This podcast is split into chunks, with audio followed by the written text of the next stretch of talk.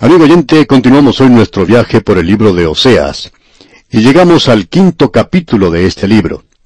Y hablando honradamente debemos decir que esta no es una sección muy feliz. Y la razón por la cual encontramos que este no es un capítulo muy agradable, y no solo este capítulo, sino toda esta sección, es porque se presenta el pecado del reino del norte y el hecho de que viene juicio sobre ellos. Ahora hay varias cosas que debemos recordar aquí y quisiéramos dirigir su atención hacia ellas, ya que la enseñanza se nos presenta con los antecedentes de la vida del profeta Oseas. Es necesario tomar todo lo que se nos dice aquí, pensando en los antecedentes de este profeta, quien siendo joven, se enamoró de una muchacha muy hermosa. Estamos seguros que ella era muy hermosa. Pero luego ella se volvió una prostituta. Pensamos que quizá el dinero o los deseos de que probablemente ella pudiera obtener los lujos que no podía obtener en las sierras o en las montañas de Efraín, hicieron que ella se dedicara a esta profesión más antigua que se conoce en la historia del hombre. Y Dios envía a este hombre Oseas a que la tome como esposa. A pesar de todo esto, Él la ama y la convierte en su esposa. Estamos seguros que esto hace de la vida de Oseas una vida desgraciada. Luego ella tuvo tres hijos de este profeta, y se vuelve a repetir la historia. Ella sale nuevamente, practica la prostitución, y el esposo va y la compra y la trae de regreso nuevamente a su hogar. Este hombre tenía un corazón quebrantado. También tenía un hogar en la misma condición. Con esos antecedentes, pues, él va a la nación de Israel, al reino del norte, y les dice que Dios dice que ellos se están comportando como una prostituta, que el pueblo ha sido infiel al Señor. Y él reconoce exactamente cómo se siente el Señor en todo esto.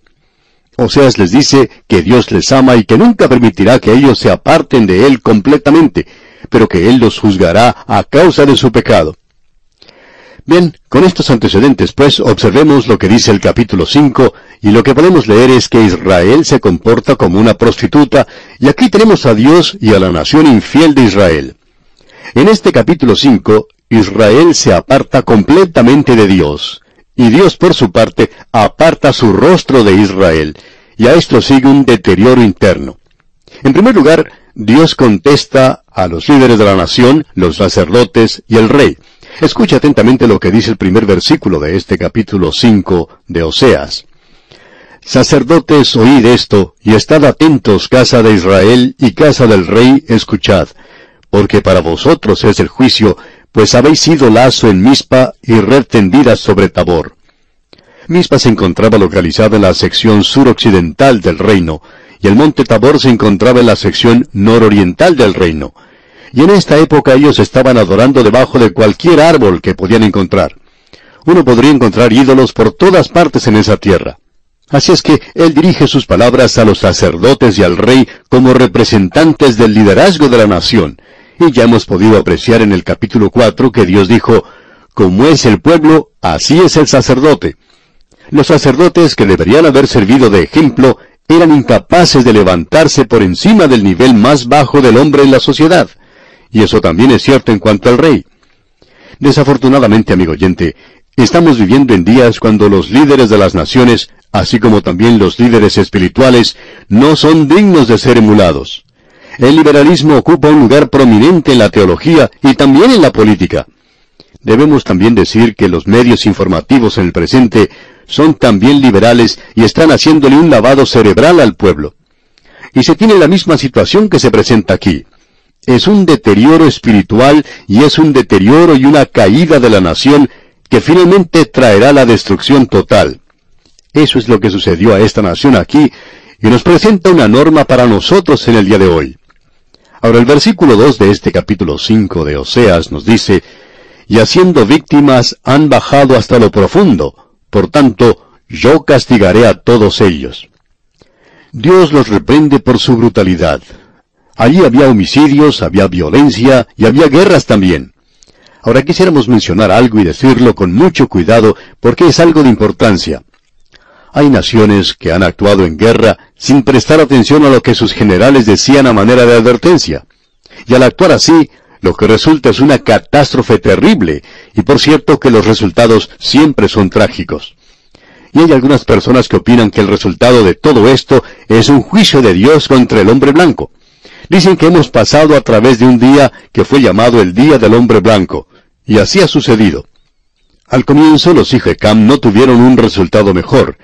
Egipto se encontraba bajo los hijos de Cam, así como también Babilonia y Asiria. Y esas eran naciones paganas muy poderosas. Y luego encontramos a los hijos de Jafet, quien era también llamado un hombre blanco. Y el hombre blanco ha cometido quizá la equivocación más grande que pueda cometerse. Y esta grande equivocación es esta, que nosotros teníamos la palabra de Dios, teníamos la Biblia y no enviamos los misioneros como deberíamos haberlo hecho. No enviamos la palabra de Dios a la China y Dios cerró las puertas de esa gran nación. Fue Dios quien cerró las puertas de la China. Y luego lo mismo se repite en otras naciones. En lugar de enviar Biblias, se envía armas y bombas, es decir, armamento de guerra. El resultado de todo esto es que si uno no envía la palabra de Dios, entonces debe enviar soldados a que mueran en los campos de batalla. Quizás sea necesario que despertemos hoy.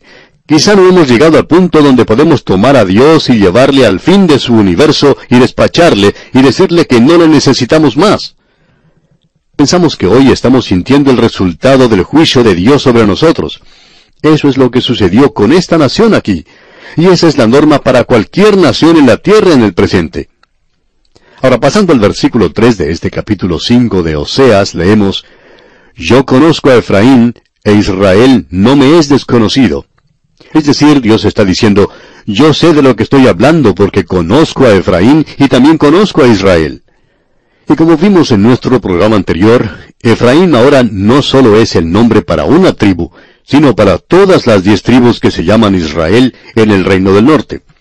Y como dijimos también, no estamos seguros si esto se usa a manera de cariño, aunque pensamos que es eso, o si en realidad es un nombre que Él les ha dado para ponerlos en ridículo. Sin embargo, nos inclinamos a pensar que es en realidad una expresión de cariño, pero aún existe otra razón. Efraín se encontraba en el centro mismo de la idolatría. El primer becerro de oro fue levantado por Jeroboam en Betel, y más adelante se colocó uno en Samaria. Y ambos lugares, pensamos, se encuentran en la tribu de Efraín. Sabemos que Betel probablemente se encuentra en la tribu de Benjamín, pero cuando la rebelión llegó allí, esa zona se fue con la tribu de Benjamín que se añadió al reino del norte. Así es que el corazón mismo de la idolatría se centra en Efraín, y es por eso que Dios les da ese nombre a todos ellos, porque este es el corazón mismo de la idolatría. Y ese era el gran problema de esa nación. Ese fue el gran pecado de la nación, el apartarse de Dios. Dios sabe de lo que está hablando, y también dice que Israel no es desconocido para él. Ahora leamos el versículo 3. Yo conozco a Efraín, e Israel no me es desconocido, porque ahora, oh Efraín, te has prostituido y se ha contaminado Israel. O sea que esta adoración de Baal se había establecido en esta tribu y había contaminado a las otras diez tribus, y aún tuvo su influencia sobre el reino del sur. No hay ninguna duda en cuanto a eso. Así es que el gran pecado fue el de un pueblo que tenía la palabra de Dios y que conocía a Dios y que ahora se había apartado de él, que ahora ya no le conoce más, y ahora ya no le adoran a él, y como resultado se presenta una tremenda inmoralidad. Se deterioran las cosas en todas partes de la nación, afectando aún la ecología de la nación. Dios dijo que aún la tierra y los animales estaban afectados, y pensamos que la maldición de Dios aún está sobre esa tierra. En algunos lugares del desierto, que ha sido conquistado, digamos, por medio de irrigación artificial, se ha hecho que florezcan algunas plantas, pero no hay muchas plantas que crezcan en ese lugar en el presente, amigo oyente. Ahora notemos lo que dice el versículo 5 de este capítulo 5 de Oseas. La soberbia de Israel le desmentirá en su casa. Israel y Efraín tropezarán en su pecado, y Judá tropezará también con ellos. Dios dice ahora, ellos van a caer, yo haré que ellos caigan, y Judá tropezará también con ellos. Ahora él no dice que eso ocurrirá al mismo tiempo, pero dice que Judá finalmente caerá y estos dos reinos serán llevados a la cautividad en épocas diferentes, separados como por un siglo. El reino del norte fue a Siria, el reino del sur fue llevado a Babilonia. Y en esa ocasión nunca ha tenido lugar ese regreso del cual nos habla la palabra de Dios, como hemos tratado de indicar, y como este libro de Oseas nos presenta tan claramente, que cuando Dios los haga regresar, el mundo se enterará de ello, y entonces habrá paz en la tierra. Notemos ahora lo que dice el versículo 6. Con sus ovejas y con sus vacas andarán buscando a Jehová y no le hallarán. Se apartó de ellos. Es decir, que ellos han desertado a Dios. Y ahora cuando comienzan las dificultades y ellos han probado una cantidad de cosas, Dios es el último recurso que ellos tienen. Pero entonces ya no le van a encontrar. Él se ha apartado de ellos. Es como esa historia que se cuenta de que hace algunos años cierta nave estaba cruzando el Océano Atlántico y chocó contra un témpano de hielo. Y puede que haya sido el Titanic, no lo sabemos, pero se dice que el capitán dio una orden a todos los que se encontraban en el barco diciendo, todos a orar, todos a orar. Una mujer que se encontraba en dicho barco se dirigió corriendo al capitán y le dijo, Capitán, ¿ha llegado realmente a eso? Es decir, si uno va a orar, eso significa que ya no hay ninguna otra cosa que hacer. Y así es como muchas personas tratan a Dios en el día de hoy. Él es como si fuera una llanta o rueda de repuesto. Esperamos no tener una pinchadura, pero si eso sucede, entonces allí tenemos una llanta de repuesto y la colocamos. Pero esperamos que eso no llegue a suceder. Y esta era la condición en la cual estaba esta gente. Y esa es también la triste condición de muchas personas en el presente que han profesado tener a Cristo. Él para ellos es nada más que una cosa de emergencia. Él es como un seguro de vida. Él es esa llanta de emergencia que uno lleva en el automóvil, pero que espera no la llegue a necesitar. Es como ese extinguidor de fuego que uno tiene en la casa. Son cosas que uno espera no tener que usar, pero están allí en caso de que se presente una emergencia. Ahora, en la primera parte del versículo 7 de este capítulo 5 de Oseas leemos, Contra Jehová prevaricaron, porque han engendrado hijos extraños. Es decir, que son extraños para con Dios. Ellos no criaron a sus hijos en la disciplina y amonestación del Señor. Dios le había enseñado esto a esta gente. Y usted puede leer también algo en cuanto a esto en el libro de Deuteronomio. Dios dice que ellos tenían que enseñarle esto a sus hijos. Él dice que sus palabras hay que ponerlas en los dinteles de la puerta, que hay que enseñarles a los hijos inclusive cuando van a dormir a la cama.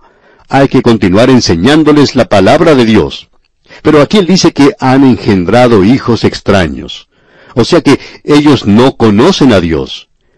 Los versículos 7 y 8 entonces dicen, Contra Jehová prevaricaron porque han engendrado hijos extraños. Ahora en un solo mes serán consumidos ellos y sus heredades. Tocad bocina en Gabá, trompeta en Ramá, sonad alarma en Betavén, tiembla, oh Benjamín. Betavén es Betel. Esa parte de la tribu de Benjamín aparentemente se había ido con el reino del norte, y como resultado de eso, la palabra, la advertencia sale para toda la tierra, advirtiendo a esta gente. Y en el versículo 9 leemos, Efraín será asolado en el día del castigo, en las tribus de Israel hice conocer la verdad. En otras palabras, no fue porque Dios no les hubiera advertido, porque sí les había advertido y los había reprendido, y aún así ellos no escucharon. En el versículo 10 de este capítulo 5 de Oseas, continuamos leyendo, los príncipes de Judá fueron como los que traspasan los linderos. Derramaré sobre ellos como agua mi ira. El reino del sur había tratado aparentemente de cambiar la ubicación de sus fronteras todo lo que podían hacia el norte. Aparentemente siempre había una verdadera división allí causada porque ellos nunca podían ponerse de acuerdo en cuanto a dónde estaba la frontera. Y Dios tiene un mensaje por medio de Oseas aún para el reino del sur, pero él primordialmente era el profeta al reino del norte. Y ahora él continúa utilizando la expresión de Efraín, y como ya hemos dicho, se utiliza 36 veces desde el comienzo del cuarto capítulo hasta esta pequeña profecía en este lugar. Y en el versículo 11 de este capítulo 5 de Oseas leemos, Efraín es vejado, quebrantado en juicio, porque quiso andar en pos de vanidades. Es decir, que voluntariamente siguió a los ídolos, y a la adoración de los ídolos seguía el mismo camino que la demás gente. Y continuamos en el versículo 12, Yo pues seré como polilla a Efraín y como carcoma a la casa de Judá. Creemos que es bastante interesante las expresiones que usan los profetas y podemos sacar buen provecho al estudiar lo que ellos dicen, porque ellos sacaban de la naturaleza y utilizaban ciertas formas de expresión que son de mucha ayuda para comprender la palabra de Dios. Aquí Dios dice, Yo pues seré como polilla Efraín. Ahora, ¿qué es lo que hace una polilla? Bueno, entra al lugar donde uno guarda la ropa, y si usted no tiene de esas bolitas de naftalina, o alcanfor como las llaman en algunas partes, ya sabe lo que puede suceder. Se cuenta la historia de un hombre que fue a la farmacia y compró algunas de esas bolitas de naftalina, y luego las trajo de regreso diciendo que no servían. El empleado de la farmacia le preguntó, ¿Cómo que no sirven? Bueno, le contestó el hombre, fíjese que estuve levantado casi toda la noche arrojando estas bolitas de naftalina a las polillas, pero nunca pude pegarle a ninguna de ellas. Bueno, amigo oyente, uno no quiere tener polillas donde guarda la ropa, porque éstas pueden arruinarle la ropa a uno en un corto tiempo. Y Dios dice aquí, yo pues seré como polilla a Efraín, y le juzgaré a él rápidamente, y como carcoma a la casa de Judá. Es necesario que pase mucho tiempo para que se arruine la madera o el fundamento de una casa. Dios le está diciendo a Efraín en el reino del norte, yo te juzgaré a ti ahora, pero la carcoma ya ha comenzado su trabajo en el reino del sur, y finalmente llegará un momento cuando todo caerá. Pero eso se demorará un poquito más. Las bases, los fundamentos están siendo quitados en todas partes hoy. Y aquello que queda es algo que ha quedado ya carcomido. Quizás se demore un poco de tiempo, amigo oyente, pero no podemos continuar pecando de esa manera, y lo que ya ha sucedido es suficiente para hacernos débiles hoy. Ahora notemos cómo comienza el versículo 13 de este capítulo 5 de Oseas. Y verá Efraín su enfermedad y Judá su llaga. Usted puede apreciar lo que dice aquí. Efraín está enfermo y enfermo de muerte, y Judá vio su llaga. En efecto, él recibió una herida y fue herido en esa ocasión porque Asiria vino contra él, pero no lo llevó a la cautividad. Y el versículo 13 de este capítulo 5 de Oseas termina diciendo, Irá entonces Efraín a Asiria y enviará al rey Jareb, mas él no os podrá sanar ni os curará la llaga. Tú fuiste un curandero. Pensabas que si te dirigías al rey de Asiria, éste te ayudaría. Pues bien, él es quien te va a llevar a la cautividad. Has apelado a la persona equivocada. Y Oseas utiliza aquí otra figura retórica. Es algo que el profeta usa y que aprendió de la naturaleza. Ahora en el versículo 14 del capítulo 5 de Oseas leemos, Porque yo seré como león a la casa de Efraín y como cachorro de león a la casa de Judá. Yo, yo arrebataré y me iré, tomaré y no habrá quien liberte. En primer lugar le dice a Efraín que va a ser como un león pero para el reino del sur será como un cachorro de león. Ahora, ¿qué es lo que quiere decir esto? Bueno, quiere decir sencillamente lo siguiente. En cierta ocasión hubo un programa de televisión donde se mostraba cuadros de la naturaleza y disfrutamos mucho poder ver cómo hay personas que están tratando de proteger a los animales salvajes del mundo, porque hay muchos de ellos que están llegando al punto de extinción. Están sufriendo el pecado del hombre, de eso puede usted estar seguro. Así es que hay quienes están tratando de protegerlos. Y en este programa de televisión mostraron algunos leones, y había también una leona que estaba protegiendo a sus cachorros. Estos cachorros de león simplemente parecían un perrito o un gatito, y uno quisiera tomarle y jugar con él. Pero era otra cosa con la leona. Ella era un animal salvaje, y cuando otro animal se le acercaba, trataba de destrozarlo rápidamente. Sin embargo, los cachorros seguían jugando. Ahora Dios le dice al reino del norte, yo soy un león, y tengo toda intención de destruirte ahora mismo, pero para el reino del sur soy nada más que un cachorro. Pero ¿qué es lo que sucede con un cachorro de león? Bueno, este va a crecer, y llegará el día cuando será tan salvaje como lo es la leona en ese instante. Así es que se acerca un día y es una advertencia para el reino del sur que podemos apreciar aquí. Y como cachorro de león a la casa de Judá. Y aún dice más, yo, yo arrebataré y me iré. Es decir, Dios dice, voy a permitir que tú vayas a la cautividad y puedes llorar y gemir todo lo que quieras. Pero Dios juzga el pecado, y Dios hace esto en el día de hoy también, amigo oyente. Nadie puede escaparse de la paga del pecado hoy. Nosotros les hemos fallado a los jóvenes en el presente y ellos están esparcidos por todas partes del mundo. Uno encuentra a los drogadictos en todas partes y el SIDA está siendo una epidemia. Y hay gente que dice, ¿qué es lo que está sucediendo? Bueno, vamos a decirle qué es lo que sucede, amigo oyente. Es imposible evitar las consecuencias del pecado. Dios dice que usted no puede escapar a este resultado, y si usted pudiera escaparse, entonces está contradiciendo la palabra de Dios. Pero eso no está sucediendo porque Dios puede esperar. Él juzgará el pecado. Bien, amigo oyente, vamos a detenernos aquí por hoy. Será hasta nuestro próximo programa. Es nuestra oración que el Señor bendiga su vida en gran manera. Continuamos hoy, amigo oyente, nuestro recorrido por la profecía de Oseas, y llegamos al capítulo 6 de este libro, y debemos decir que este capítulo no es tan triste como el capítulo 5, el cual se destaca por el juicio de Dios contra la nación de Israel. Y aquí el tema es que Israel regresará en los días postreros. Pero en el presente ellos deben ser juzgados por los pecados de aquel día. Pero existe la esperanza que tenemos aquí. Y en el versículo 15, con el cual finaliza el capítulo 5 de Oseas, él dice, Andaré y volveré a mi lugar, hasta que reconozcan su pecado y busquen mi rostro. En su angustia me buscarán. Dios está diciendo, hasta cuando me busquen, yo andaré y volveré a mi lugar. Es decir, no los libraré hasta cuando me busquen. Ese es el pensamiento que tenemos aquí. Como hemos podido ver, el gran pecado de ellos ha sido la idolatría.